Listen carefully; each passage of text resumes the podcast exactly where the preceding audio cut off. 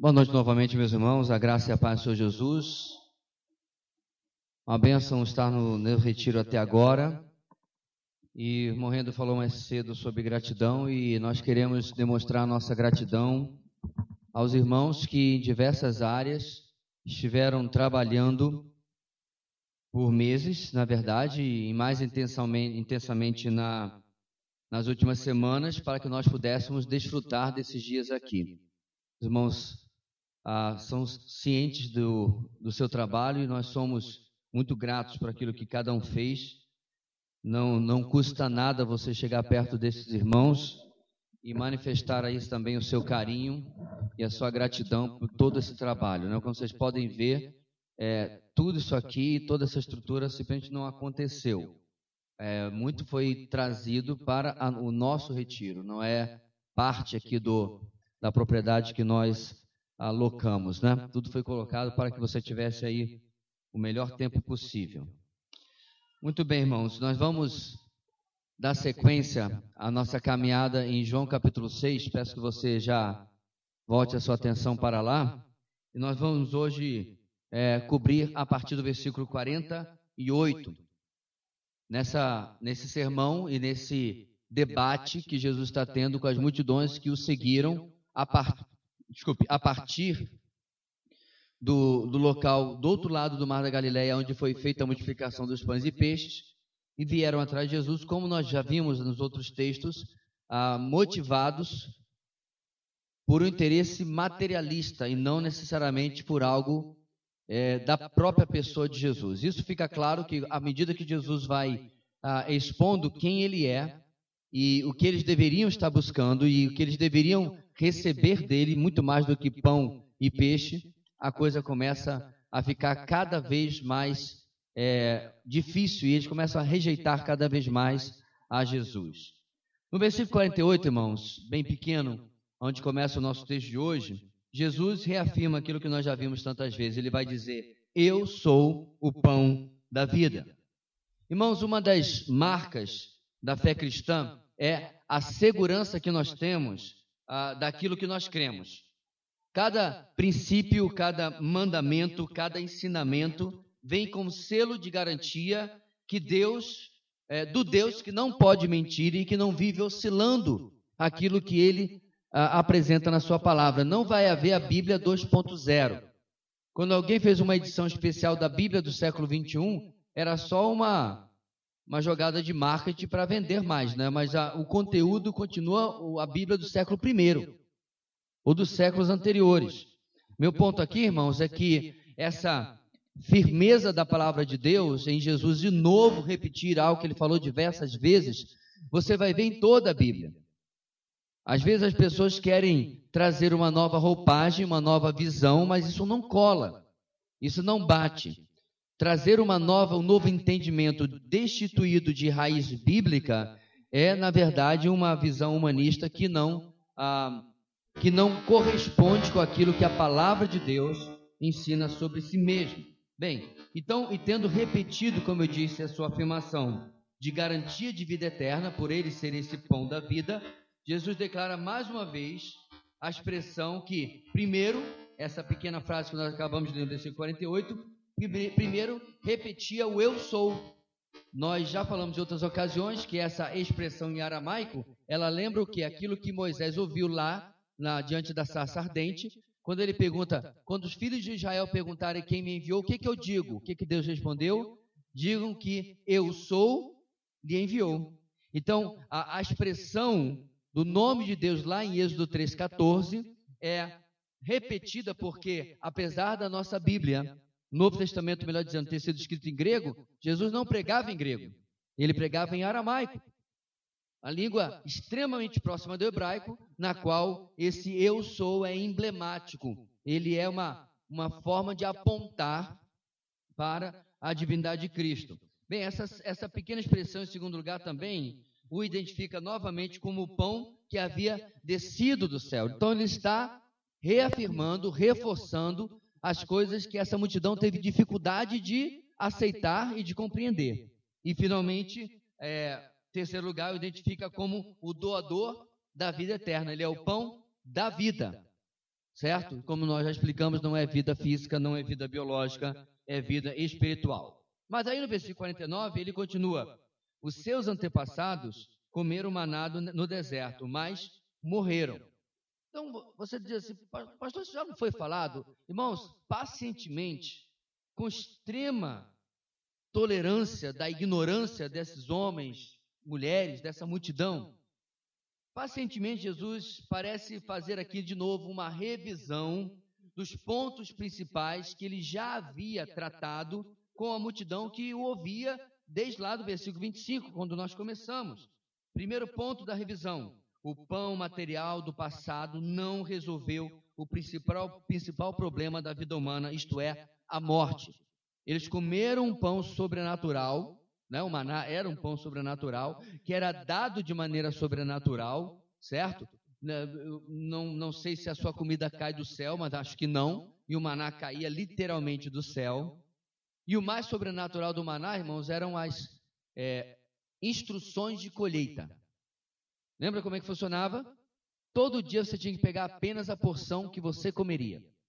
Na sexta-feira, contudo, você pegava uma porção dobrada. No sábado, o maná não caía. E aí ele voltava no domingo, como um relógio suíço. Nunca falhou. E se eles desobedecessem às instruções, o maná apodrecia, dava bicho. E o mais interessante, irmãos, que ele dava bicho se você colhesse ou guardasse da segunda para terça, da terça para quarta, mas o maná que você guardava da sexta-feira em dobro para o sábado e aí para o domingo ali voltar, esse não apodrecia. Pois, pois bem, o maná era um pão sobrenatural. Mas Jesus afirma o que aqui? Apesar de sobrenatural, ele não conseguia resolver o problema da morte. Ou seja, ah, se vocês se concentrarem apenas na necessidade física, vocês igualmente morrerão, ainda que pudesse morrer de barriga cheia. Porque, meus irmãos, o pão que eles estavam ansiando, o pão que eles haviam participado lá na multiplicação, também veio de forma sobrenatural. Estão vendo o paralelo que Jesus está falando? O maná não resolveu o principal problema deles, nem o pão que eu multipliquei para vocês vai resolver o verdadeiro problema de vocês. Não vai adiantar nada. É uma solução temporária, não resolve o verdadeiro problema. Necessidades físicas supridas, maná, o pão multiplicado, podem nos dar, meus irmãos, é, um sentido de suprimento e até de segurança, pois aquilo que antes nos preocupava, antes nos afligia, antes nos incomodava, agora não incomoda mais. Porque foi essa sensação de segurança, antes estou com fome, esse Messias eles viam Jesus como Messias, não apenas como, mas só que não como Messias corretamente visto. Esse Messias é bom, porque antes nós tínhamos uma necessidade e agora não temos mais essa necessidade. Mas, contudo, é, atende apenas a vida aqui e de forma limitada.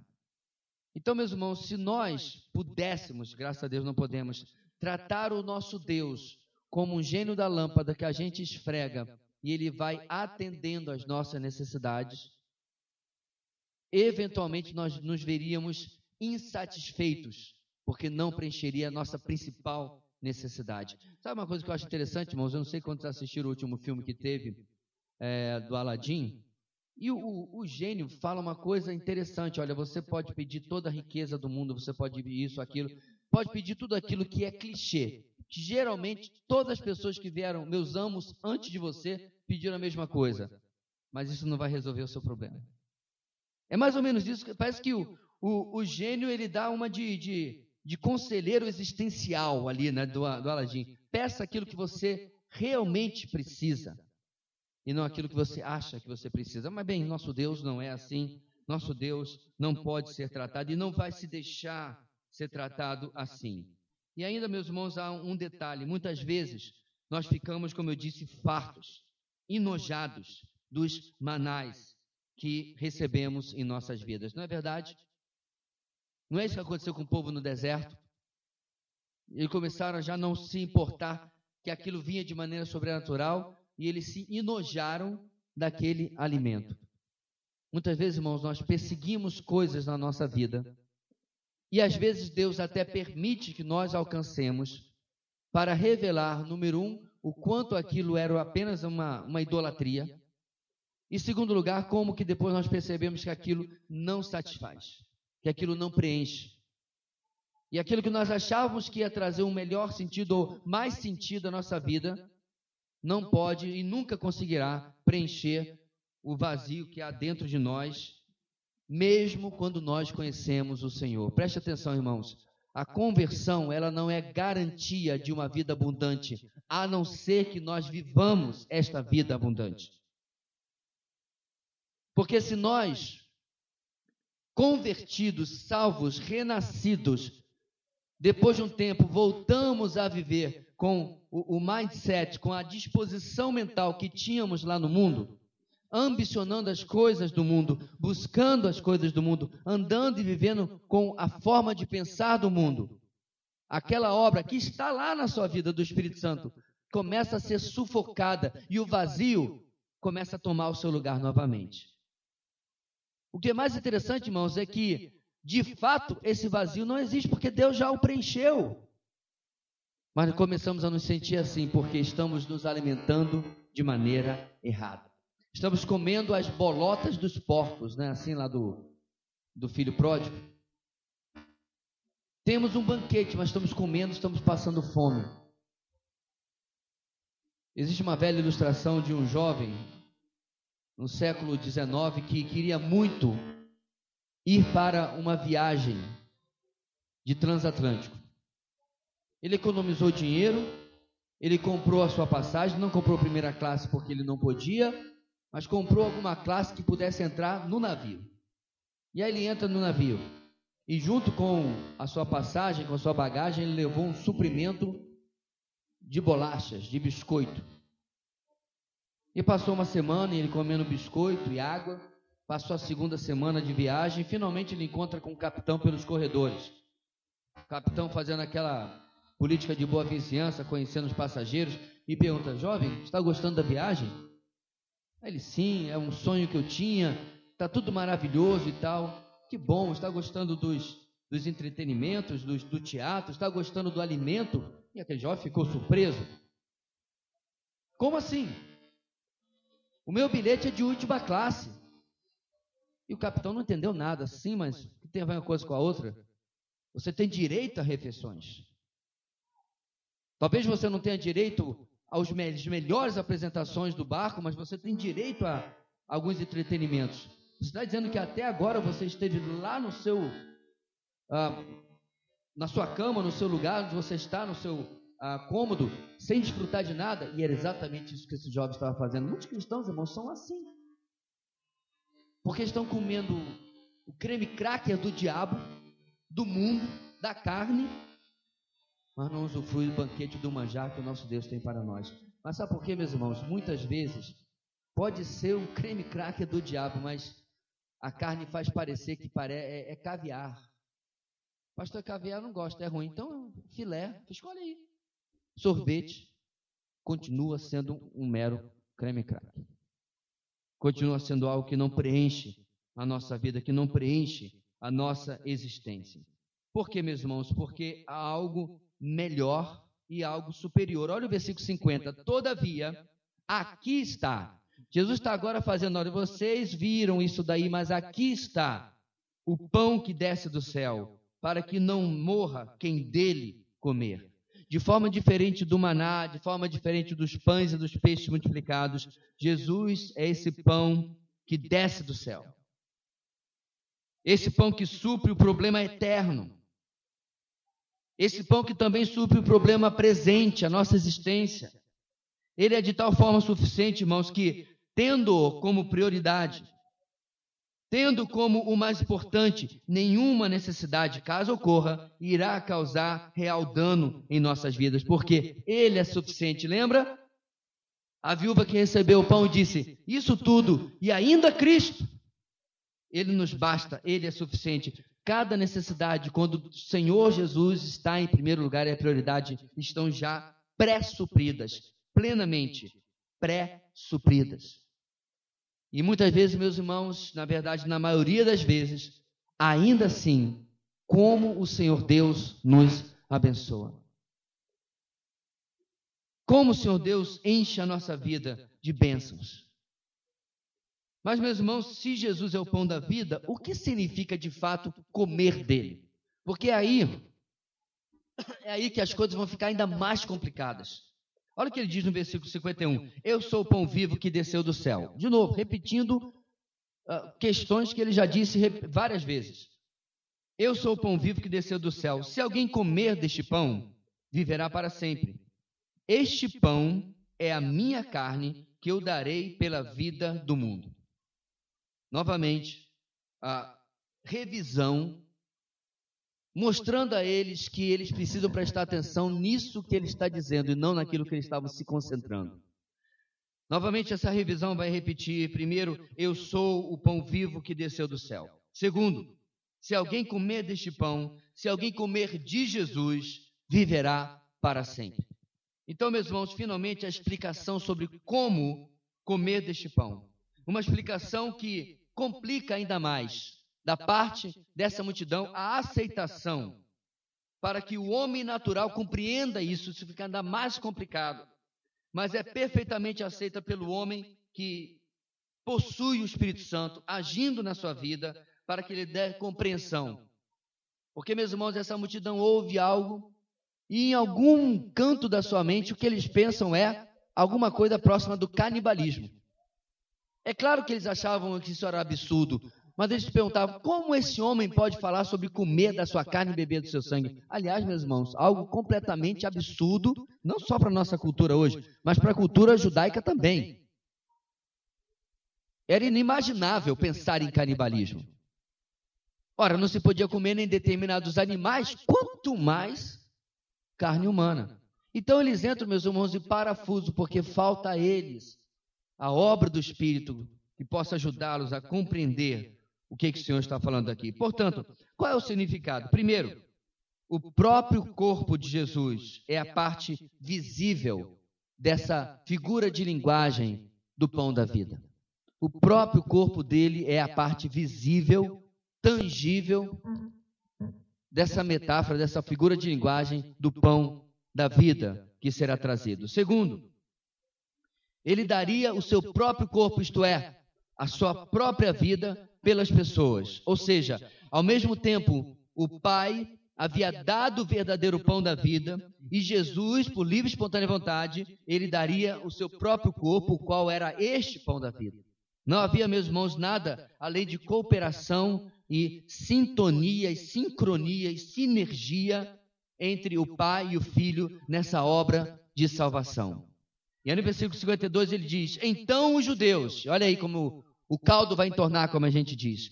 Então os judeus começaram a discutir exaltadamente entre si: Como pode este homem nos oferecer a sua carne para comermos? Comeram um pão, provavelmente de boa qualidade, comeram um peixe, certamente de boa qualidade, ficaram satisfeitos, mas agora ele está falando loucura. Agora ele está falando coisas esquisitas coisas difíceis de aceitar, porque eles não tinham entendimento, eles não tinham discernimento. Então, sem nenhuma novidade, ou seja, tal como aconteceu outras vezes, irmãos, a mensagem de Jesus produz forte resistência. E aqui, meus irmãos, a, o fizeram diz o texto, de forma exaltada, enfática, profundamente alterados com o que haviam ouvido. Você se lembra, meus irmãos, outras ocasiões em que o povo, quando ouvia declarações de Jesus, pegava em pedra para apedrejá-lo? Em outras situações, rasgavam a sua veste, porque concluíam que ele estava blasfemando. E eu acho interessante, meus irmãos, que em nenhum momento Jesus reproduzia um sermão que fosse, fosse palatável, fosse fácil, né? Que nem sorvete de baunilha, desce fácil. O discurso de Jesus estava mais para sopa de giló. Não tem aquela história de deixa eu pregar alguma coisa que esse povo vai ouvir e vai gostar. Ele pregava algo que mexia com seus conceitos, que confrontava suas decisões, que era difícil de engolir. Não obstante, nesse texto e em outros, alguns vão engolir. Alguns vão aceitar. Essa é uma comprovação, meus irmãos, que nós não somos chamados para eh, mascarar a mensagem do Evangelho. Eu já compartilhei com vocês a experiência que eu ouvi do pastor que foi convidado para pregar, para ser examinado, para concorrer, né, ou participar da sucessão pastoral daquela igreja. E deram para ele uma lista de palavras que concordaram que não deviam ser mencionadas, tais como condenação, pecado, inferno, ira. Porque eles queriam trazer uma mensagem para a sua comunidade, para o seu bairro, para as pessoas que visitavam a igreja, que fosse mais tranquila para que eles aceitassem. Procurem Jesus, irmãos, fazer isso daqui. Não só em João capítulo 6, em qualquer lugar. Procura Jesus adulando. Até, meus irmãos, em um exemplo que geralmente as pessoas pegam para mostrar como o Senhor é amoroso, é misericordioso, o caso da mulher ah, surpreendida em adultério. Ele realmente impede que ela seja apedrejada, porque quem a desejava apedrejar era um bando de hipócritas. Mas ele continua depois para a mulher e diz: Mulher, onde estão os teus acusadores? Não sobrou nenhum. Mas ele completa: Agora vá e não peques mais. O pessoal do politicamente correto vai até o, os seus acusadores forem embora. Aí eles param o texto. Porque na continuação Jesus chama aquela mulher de pecadora. Ou eu estou interpretando errado o texto? Vá e não peques mais, é porque você tem pecado.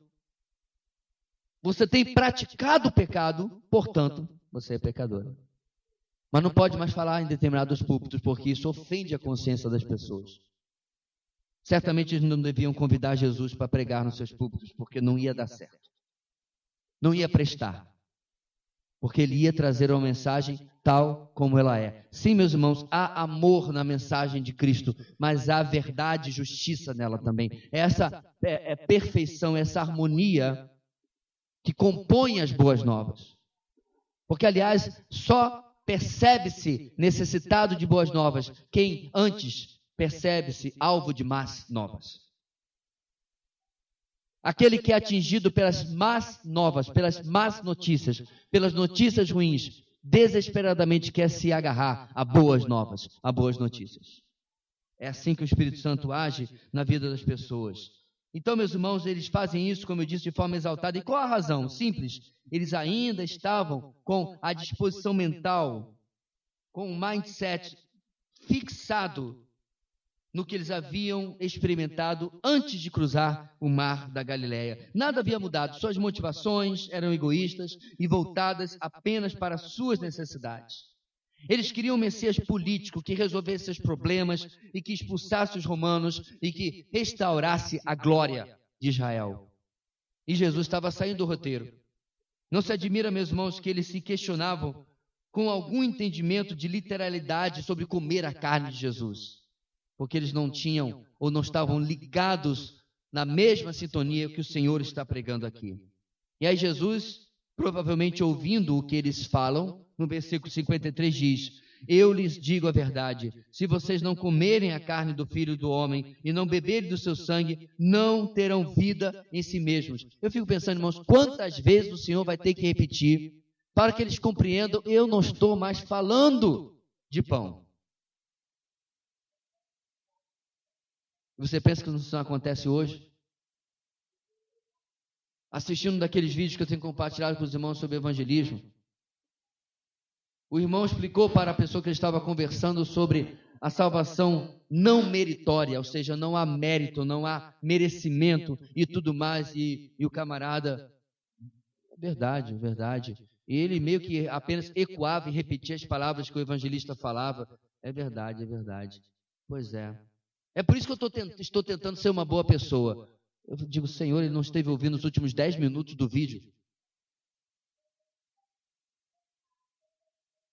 A cabeça está tão focada, meus irmãos, em uma mentira que a pessoa ouviu dez minutos, do contrário, ele vai e reafirma aquilo que não faz absolutamente sentido nenhum. Então não é se admirar, meus irmãos, que esses homens e mulheres, essa multidão, ouve vez após vez e não entende. Novamente, o questionamento deles não produziu da parte de Jesus nenhuma facilitação, nenhuma versão mais diluída, nem mesmo uma explicação mais simples. Muito pelo contrário, Jesus praticamente repete no 53 o que ele havia falado lá no versículo 51. Ele apenas acrescenta aquela fórmula que já mencionamos, em verdade, em verdade. Ele reforça com a fórmula. Ele reforça também mudando que agora eles não terão vida em si mesmos. Lá ele diz que eles terão a vida eterna e agora ele, forma, ele faz de forma negativa: vocês não terão vida em si mesmos. Por quê? O comer da carne e o beber do sangue nada mais eram do que figuras de linguagem sobre crer. E crer, meus irmãos, na linguagem é, bíblica é confiar. É colocar a sua confiança em Cristo e naquilo que ele estava pregando, naquilo que ele estava ensinando, e eventualmente, quando a cruz acontecesse, os discípulos entenderam, aí sim, a questão do derramamento de sangue e a questão da redenção. Mas eles precisavam crer, confiar que ele era quem dizia ser, que ele era de fato a resposta para a questão dos pecados na vida de cada um deles. Essas duas expressões, irmãos, são mesmo é, de crer nele e de confiar nele, de vir a ele, de ouvi-lo. Não é que nós estamos vendo até agora, é a mesma coisa. Vir até ele, verso 35. Olhar para ele, verso 40. Ouvi-lo, verso 45. Jesus foi mudando os verbos, mas todos eles significavam a mesma coisa. Confie naquele que vocês estão ouvindo. Se entreguem a ele. Isso era, meus irmãos, porque ele não era apenas um mero pregador ou um mero profeta. Ele era de fato ele próprio, como ele disse que ia oferecer a sua carne, ele era ele próprio a remissão pelos pecados. Em Isaías 53, versículo 10, aquele capítulo do servo sofredor, o capítulo que fala sobre o Messias, olha o que, que Isaías registra. Contudo, foi da vontade do Senhor esmagá-lo e fazê-lo sofrer. E embora o Senhor tenha feito dele uma oferta pela culpa, ele verá sua prole, prolongará seus dias, e a vontade do Senhor prosperará em sua mão. Está vendo, meus irmãos, como a promessa do Messias não era apenas de um Messias vencedor? Não é curioso como que os homens da época de Jesus, estrategicamente, quando a Bíblia fala de um Messias que ia trazer ah, prosperidade para Israel, quando falava de um Messias que ia trazer um tempo de glória e de crescimento para Israel, parece que as profecias saltavam da Bíblia. Mas quando chegava em Isaías 53 e falava do servo sofredor e outras passagens, eles não entendiam. Quando falava de um Messias que ia trazer expiação pela culpa, e quem ia fazer isso era o próprio Deus, eles não compreendiam. Então, porque talvez, eu estou, estou dizendo isso, mas porque talvez você esteja sendo um pouco. Ah, tá, está tendo um pouco de empatia com essa multidão. Poxa, pastor, mas esse negócio de comer carne e beber sangue, eu até entendo eles não entenderem. É porque você não cresceu desde pequenininho sendo instruído no Antigo Testamento como esses aqui foram. Irmãos, eles deveriam saber isso aqui de cor e salteado. É, não é a mesma coisa, mas é como Jesus fala com Nicodemos no capítulo 3 de João. Você é mestre em Israel e você não sabe essas coisas. E aí eu me lembro, irmãos, daquilo que eu tenho ouvido nesses vídeos de evangelismo com judeus. Como eu mencionei hoje de manhã, a maioria não sabe nem que existe o Salmo 53. A maioria não sabe o que está lá no Salmo 22, um salmo tremendamente messiânico. A mesma cegueira, meus irmãos, e pior do que a de hoje, porque eles eram instruídos em todo o Antigo Testamento desde pequeno. Lembra como Paulo fala para Timóteo? Porque desde pequeno você tem sido instruído, tem aprendido as sagradas letras. Por quê? Porque a mãe de Timóteo, Eunice, e a avó dele, Lloyd, eram judias. Então nós não estamos tratando aqui, meus irmãos, de um pessoal ajuntado no Areópago em Atenas. Nós não estamos falando, meus irmãos, de você sendo jogado lá é, no meio da Ásia, na Mongólia. Por favor, não vamos trocar os continentes de novo. Lá na Ásia, para falar para um povo que nunca nem sequer ouviu falar a palavra Jesus. Não é esse contexto aqui. Essas são pessoas que sim cresceram ouvindo as profecias messiânicas, mas preferiram pensar apenas no Messias como um super-herói. Mas não entenderam que ele, ele deveria ser primeiro o sacrifício pelos seus próprios pecados. Versículo 54, ele continua: Todo aquele que come a minha carne e bebe o meu sangue tem a vida eterna, e eu o ressuscitarei no último dia. Uma razão, meus irmãos, da insistência de Jesus em eh, repetir esses conceitos era buscar que eles próprios ligassem os pontos era tentar que uma hora a ficha caísse. Como eu disse, irmãos, existe uma maioria aqui resistente, rebelde, rejeitando a palavra, mas vão haver aqueles que perseverarão até o final desse capítulo. Isso nós vamos ver na manhã de amanhã e vão atender a palavra que Jesus está falando aqui. É aquela pequena minoria, aquele remanescente que vai ouvir a palavra. Então Jesus insiste porque no Antigo Testamento os sacerdotes de fato comiam a carne, ou pelo menos parte da carne, dos sacrifícios. Lembra disso? Você passou pela leitura de Gênesis, de Êxodo, já deve estar em Levítico na leitura anual. Amém? Oh, você disse amém por si ou pelos outros? Lá você descobriu que o holocausto não era consumido totalmente na maioria dos casos. Não é verdade? Boa parte dos animais era separado para que o sacerdote comesse e, em alguns casos, até mesmo a sua família fosse alimentada. Então, comer a carne do sacrifício, nesse caso, literalmente, não era uma figura estranha para eles. E era óbvio que eles poderiam ter perguntado, Senhor, mas alguma coisa está difícil de entender na sua metáfora e na sua figura de linguagem. O Senhor não é um cordeirinho de quatro patas. Explica melhor. Mas eles não têm desejo disso. Porque eles não têm interesse de entender as coisas espirituais. Eles preferem continuar na rejeição, continuar ah, na resistência. Voltando, meus irmãos, ao Antigo Testamento, eles poderiam lembrar que o sangue também precisava participar do sacrifício. Abóbora não servia, melancia não servia, porque, meus irmãos, o que diz mesmo o autor de Hebreus? Sem derramamento de sangue não há perdão de pecados. O que mais me entristece, meus irmãos, é que eu tenho bastante certeza que havia parte dessa multidão que havia ouvido primeiro a pregação do primo de Jesus, João Batista.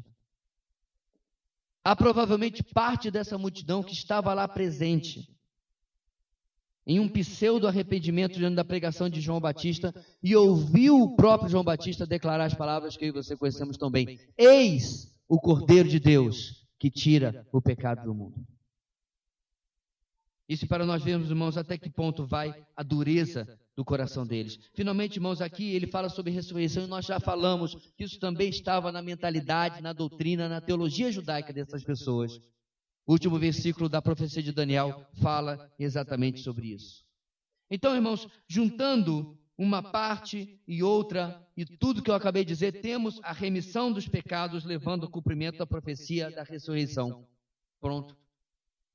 Contudo, contudo, não mais através do sistema sacrificial da lei mosaica. Até porque o sangue de animais nunca conseguiu realizar a remissão do pecado de ninguém. Eram sombras, eram símbolos daquilo que viria. Jesus agora é a realidade.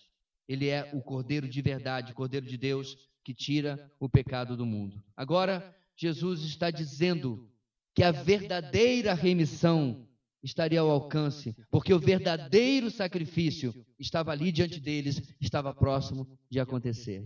Eu fico pensando, meus irmãos, após a cruz, as fichas caindo.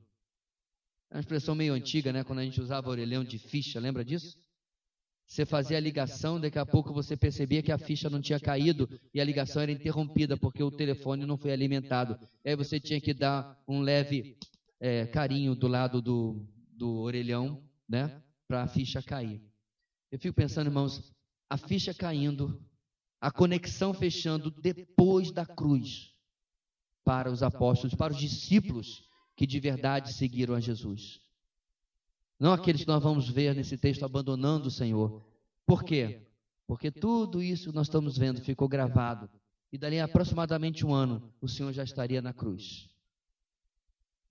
Porque, diferente, irmãos, do sacrifício do Antigo Testamento, e principalmente neste contexto, diferente da comida material que eles buscavam, olha o que, que diz o próximo versículo: Pois a minha carne é verdadeira comida, e o meu sangue é verdadeira bebida. Assim, meus irmãos, como uma boa e nutritiva é, comida sustenta a nossa vida física. Às vezes sustenta até demais. Tem um pessoal que está bem sustentado. Mas é a vida física. Da mesma forma, a verdadeira é, vida espiritual é sustentada pelo alimento e pela verdadeira comida espiritual. É a diferença entre bios, aquilo que nós fizemos agora há pouco, nosso jantar, alimentar o nosso corpo, para termos energia para mais uma noite, para mais um dia, mas aqui a diferença para a nossa vida espiritual. E aqui eu queria destacar uma coisa, meus irmãos. Esse alimento, ele não é algo que acontece na sua conversão e chega.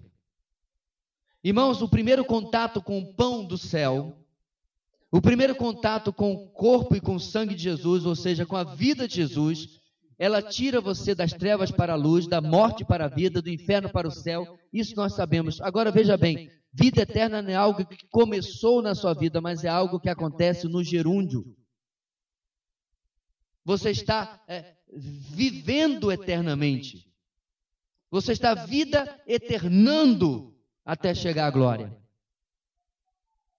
Essa vida abundante que eu comentei agora há pouco, ela começa, mas deve continuar em toda a nossa existência. Porque, por isso, meus irmãos, ah, desânimos exagerados, desesperos, falta de sentido na vida, Situações extremas como depressão e suicídio são coisas que deviam ser questionadas por nós cristãos. Aonde eu perdi o caminho da vida abundante que meu Senhor me prometeu? Aonde minha vida saiu do trilho? Para usar a ilustração, meus irmãos, do andar sobre as águas, há uma discussão se são dois episódios distintos ou se é o mesmo. Mas Jesus, em outra ocasião, anda sobre as águas e Pedro acompanha. Você lembra disso? Que, que o texto diz, meus irmãos? Ele, eles veem aquele homem andando sobre as águas, acham que é um, uma visagem, já estão quase para chamar os Ghostbusters. Mas aí Jesus diz: Calma, sou eu. E aí, Pedrão, sempre Pedrão, amanhã ele vai dar mais uma de suas. Senhor, se é o Senhor mesmo, permita que eu vá ter contigo. E Jesus diz: Olha, então vem, ué. E ele vem, vem andando sobre as águas até Jesus. Só que aí, irmãos, a coisa começa a sair do trilho. O que, que Pedro faz, irmãos? Ele começa a reparar a altura das ondas, a velocidade dos ventos, ele presta atenção nas circunstâncias e na tempestade, e ele tira os olhos de Jesus. Enquanto ele estava olhando fixamente para Jesus, enquanto o foco e a prioridade era Jesus, ele estava experimentando algo, irmãos, que absolutamente nenhum outro ser humano na história, a não ser Jesus, experimentou. Desafiar as leis da física. Qual lei da física? Líquido não sustenta gente, pelo menos não a água. Talvez tenha algum líquido por aí bem esquisito, que você pode até sustentar um peso grande sobre si, mas água não. Água não sustenta um homem adulto. Perdeu a oportunidade desse momento de, inclusive, chegar até Jesus porque ele duvidou, ele prestou atenção em outras coisas que não o Senhor.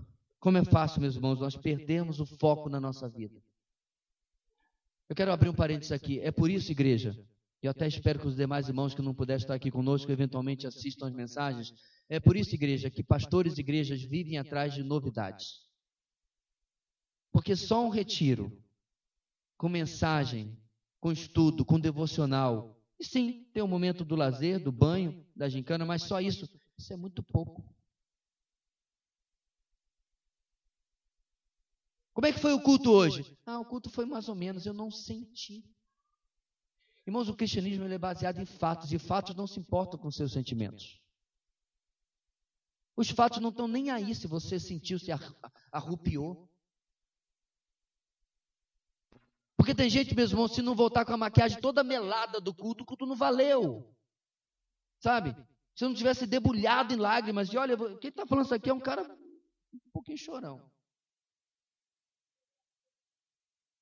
O problema é quando essa é a nossa motivação, a emoção, o sentimento, a sensação e aí sabe o que vai acontecer, meus irmãos? O cristianismo começa a ser chato para você. É, mais um dia, mais um devocional. Mais uma mensagem, pastor está falando de novo de alvo evangelístico. Pastor, só não tem outro assunto. Ou de novo sobre santidade, ou sobre o que quer que seja, meus irmãos, que o texto está trazendo para nós. Uma das grandes vantagens, irmãos, de uma pregação expositiva em série, como nós temos em nossa igreja, graças a Deus, há vários anos, é que eu não posso impedir que Deus fale o que Ele quer falar com você com o texto da semana que vem. Porque seria extremamente mau caráter eu pular o texto. Olha, esse texto aqui ele vai tratar de uma situação muito delicada. A igreja pode não, não, não receber bem. Então vamos pular e vamos para o próximo. Isso é falta de caráter. Porque se é o capítulo 20 que terminamos e depois tem que vir o 21 e o 22, é nessa sequência que nós vamos caminhar. E você já reparou, meus irmãos, que quantas vezes, entre aspas, do nada, você viu aquela perna manca giratória vindo em sua direção exatamente naquele dia que você tinha planejado não ir ao culto? E aí você decidiu, eu vou, mas vou de capacete, porque hoje eu quero sair sem ser atingido no culto, mas não funciona. Ou você já reparou que aquele dia que você não foi ao culto porque você não queria ouvir Deus? Mas no dia seguinte você cedeu, o Espírito Santo insistiu muito, incomodou, você foi fazer o devocional. Fugiu de lá, foi pego aqui. Porque, irmãos, quando Deus quer agir e falar alguma coisa na nossa vida, meu amado, te prepara. Você vai fugir da mensagem do pastor, você vai fugir do devocional, Deus vai lhe encontrar. Porque Deus não contemporiza com o nosso pecado. Deus não contemporiza com a nossa mornidão. Deus não contemporiza com a nossa carnalidade. Ele vai tratar. Pastor, senhor está tirando isso da onde? Lá, deve ser da carta de Hebreus, quando diz que aquele que está sem disciplina, nem filho é. Mas se vocês estão sendo disciplinados, se alegrem, porque Deus disciplina como filhos. E disciplina, meus irmãos, não é só castigo e punição.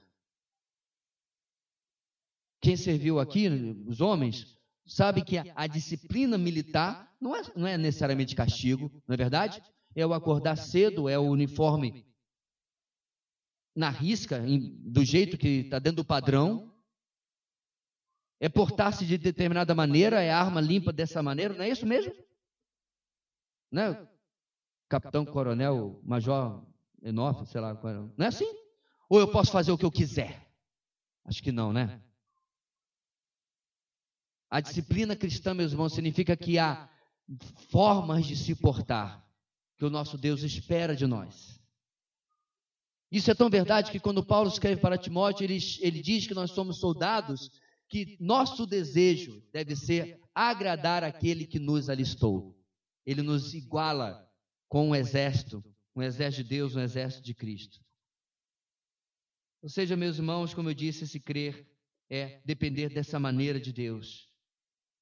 E aí no versículo 57, ele vai falar que da mesma forma como o Pai que vive me enviou, e eu vivo por causa do Pai, assim aquele que se alimenta de mim viverá por minha causa. Princípio simples, irmãos, essa dependência que une o Pai e o Filho também une a cada um de nós a eles. Experimentamos intimidade e segurança com Deus, experimentamos vida. Meus irmãos, uma das doutrinas mais maravilhosas, se você já leu alguma obra de João Calvino, porque muitos acham que João Calvino fala 99% do tempo sobre eleição, sobre predestinação, não é verdade. Um dos temas mais recorrentes nas, nos escritos de João Calvino é a nossa união com Cristo. É por isso, meus irmãos, que é uma sandice achar que um crente pode ficar, por exemplo, endemoniado. Porque ele está unido com Cristo. E o corpo que está unido com Cristo, a vida e o espírito que estão unidos com Cristo, não pode ser unido com Satanás também. E a doutrina da união, irmãos, com Cristo, é a doutrina que traz segurança, tranquilidade, que coloca nos irmãos participando de uma nova espécie, de uma nova raça. É assim que a, teologia define. A primeira raça inicia-se com Adão, nós também participamos dela. Mas o segundo Adão, Cristo, inicia uma segunda raça, da qual agora, tendo nascido de novo, viu como os pontos ligam? Nós participamos.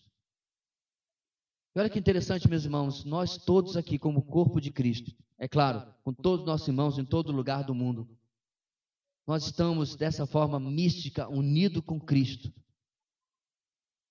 Não temos que orar, Senhor, venha estar conosco, Ele já está conosco.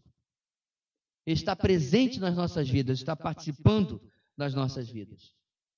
Nosso texto vai continuar no versículo 58, diz: Este é o pão que desceu dos céus. Os antepassados de vocês, Jesus está revisando aquilo que eles haviam usado como desculpa, comeram maná e morreram. Mas aquele que se alimenta deste pão viverá para sempre. E aí João registra que ele disse isso quando ensinava na sinagoga de Cafarnaum. Para terminar, irmãos, os últimos versículos são, mais uma vez, uma recapitulação de tudo o que Jesus já disse e a informação de tudo o que aconteceu na sinagoga de Cafarnaum. Ou seja, do começo do versículo 25 até o final, Jesus manteve a consistência. Não negociou sua mensagem.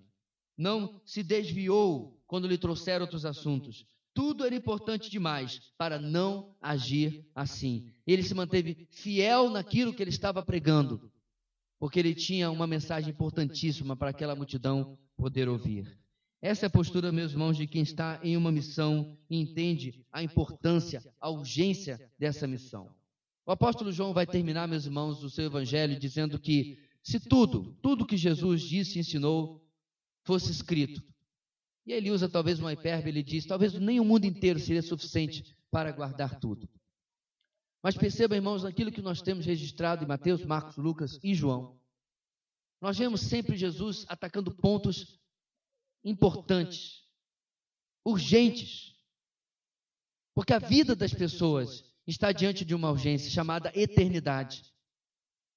É como a ilustração que eu ouvi também no vídeo de um evangelista, ele disse assim: hoje em dia as pessoas querem sempre ser muito é, educadas, até demais. E como eu disse agora há pouco, evitar coisas que possam ofender, como inferno, ou ira, ou condenação. É como se as pessoas estivessem diante de uma pessoa em câncer terminal e dissesse para ela: Olha, essa aí é uma nevralgiazinha. Escondessem da pessoa a gravidade, a urgência do seu estado. E aí ele propõe aquela ilustração que eu mencionei, acho que na EBD, se você estivesse lá no alto das Torres Gêmeas, em 11 de setembro de 2001, e você sabia que os aviões estavam vindo e que não dá mais tempo de descer. E você sabe que não tem como passar pelos andares em chamas. Você virar para aquelas pessoas que estavam lá na cobertura com você e ia dizer o quê? Jesus te ama e tem um plano maravilhoso para a sua vida? Ou você ia derramar sobre eles a verdade sobre a eternidade, sobre o pecado e sobre a condenação? Como eu mencionei na EBD, meus irmãos, ninguém está falando para você sair como um doido cima de um, um caixote de tomate numa esquina de rua e dizer o fim está próximo. Lembra aquele pessoal dos filmes com cartaz, né? O fim está próximo. Porque você simplesmente vai ser ridicularizado. Mas sermos autênticos, honestos com as pessoas a quem pregamos, dizendo precisa comer a carne e beber o sangue de Jesus. Precisa compreender que nosso Deus é justo e um Deus justo nunca tomará o pecador como inocente. Um Deus justo nunca pegará mentirosos, adúlteros, blasfemos, desobedientes a pais e mães. Eu estou citando, irmãos? parte dos dez mandamentos, não é isso? Porque ele condena cada ser humano. Ele nunca vai tomar essas pessoas e tê-las como inocentes. Contudo, ele trouxe o seu filho para morrer fazendo pecado no nosso lugar, para que através dele, nosso texto desses dias, olhando para ele, seguindo, buscando, crendo, as pessoas possam passar da morte para a vida. Pastor, eu tenho medo de ser mal compreendido. Eu tenho medo de ser rejeitado. Jesus diz para você hoje, meu irmão, bem-vindo ao clube. Não da parte do medo, na parte de ser mal compreendido, na parte de ser rejeitado. Curiosamente, nem por isso nós vemos o nosso Senhor, nem por isso nós vimos durante toda a nossa caminhada já no livro de Atos a mensagem sendo diluída. Ela era pregada tal como ela é. E surpreendentemente, meus irmãos, ou para nossa surpresa, as pessoas se rendem. E é isso que nós vamos ver na manhã de amanhã. Oremos. Deus querido, muito obrigado mais uma vez nos relembrar as verdades da tua palavra. Que estejamos, ó Deus, ou sejamos hoje, saiamos daqui desafiados a pregar um evangelho autêntico, a inteireza da tua palavra, porque nós sabemos que tu farás uma obra completa na vida daqueles que tu já tens escolhido. Muito obrigado, Deus, pelo alimento que o Senhor tem trazido para nós até agora o alimento físico e o alimento espiritual. Continua conosco nessa noite, é o que oramos, em nome de Jesus. Amém e amém.